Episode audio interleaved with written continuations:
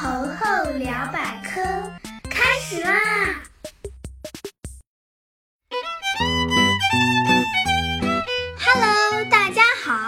我是你们那个既搞笑又好学。还特别爱吃肉的大吼吼同学，今天有一个坏消息告诉同样爱吃肉的同学。最近看到一个新闻，说今年因为非洲猪瘟的影响，我们国家生猪的数量减少，导致猪肉的价格飙升。下半年小牌子价格达到六十八元一斤呢。赶超车厘子的价格，哎，感觉快要吃不起肉了。哎，其实放眼全球，不光是中国人，几乎所有的地球人都爱吃肉。一年下来，全世界可是消耗几十亿吨肉呢。而且随着人口的增多，对肉需要的数量还在不断的增加。眼看地球上的肉快不够吃了。可怎么办呢？嘴馋又聪明的科学家们一拍脑袋，既然畜生来不及养，那么咱们自己制造肉呗。于是人造肉就这么登上了历史的舞台。说起人造肉，其实我们国家古代就有类似的东西。大家都知道，寺庙里是不能吃肉的。因为肉来自于动物，吃肉就必须杀生，杀生可是佛家最忌讳的事情啦。但是作为人类，必要的蛋白质又不能不吃，所以寺庙的食堂大师傅们会用豆类食品替代真肉，比如用大豆制作豆腐、豆干之类的食材。然后把这些食材做成跟某些肉菜长得像和味道都差不多的食物，比如有些豆制品的名字就叫做素鸡、素肉、素火腿，当真是顾名思义呀。而现在咱们有先进的科学技术，制作工艺当然更胜一筹啦。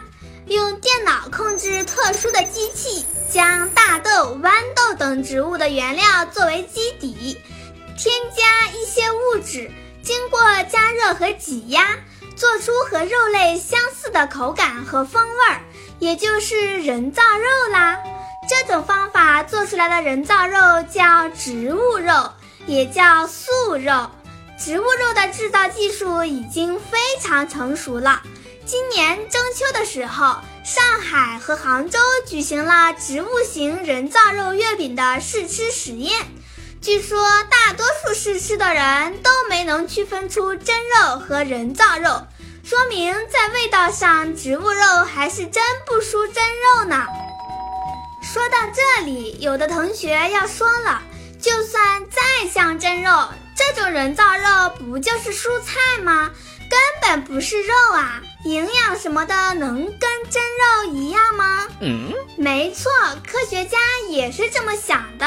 于是，另一种全新的人造肉技术诞生了。这次采用的技术叫做细胞体外培育。比如，我们想制造牛肉，就从牛身上提取一些肌肉组织，从中分离提取得的肌肉细胞和脂肪细胞。并将这些肌肉细胞放置于特制的血清中进行培养。血清中富含肌肉细胞生长分裂所需要的营养物质，比如氨基酸、碳水化合物、维生素等等。肌肉细胞利用这些营养成分，可以在血清中迅速生长、分裂，并连接成细长的肉丝状物质。这时，再在其中加入适量的脂肪细胞，就能让肌肉细胞与脂肪细胞交连，形成类似肉类的组织。嗯，刚刚的天书听起来有点复杂，其实简单的来说，这就好像种菜养鱼一样，先用肉的细胞当做种子播种，然后再培养液养殖。肉就一点点的长出来啦。哦，这种肉因为是在实验室培养皿和试管里培育出来的，所以也叫试管肉。那么试管肉和普通的肉类有什么区别呢？试管肉的形态不是常见的完整块状，而是呈肉糜状，所以用它做菜的话，多数只能做肉饼、肉丸、肉条之类的食物。至于口味方面嘛，科技大老爷比尔盖茨品尝后点评。非常好，我喜欢。不过，毕竟这试管肉的制造公司是比尔盖茨爷爷出了钱投资的，所以不排除他故意说好话。一位外国的网红叔叔也吃到了试管肉，他的点评就比较中肯了。他说，试管肉和植物肉相比，试管肉更有肉的感觉。可能是因为试管肉加入了竹纤维，更有嚼劲儿。而试管肉和真肉的区别就是试管肉有肉的口感，但是没有牛肉的味道。另外，这位网红叔叔还把试管肉和真牛肉放在猫咪面前，猫咪毫不犹豫地吃掉了所有的真肉，试管肉一点儿也没动。可见试管肉在口味上还不大完美。那么这两种人造肉在营养上和真肉有什么不同呢？普通肉类所含有的蛋白质、矿物质、维生素等等，人造肉也是可以按照比例调配做到。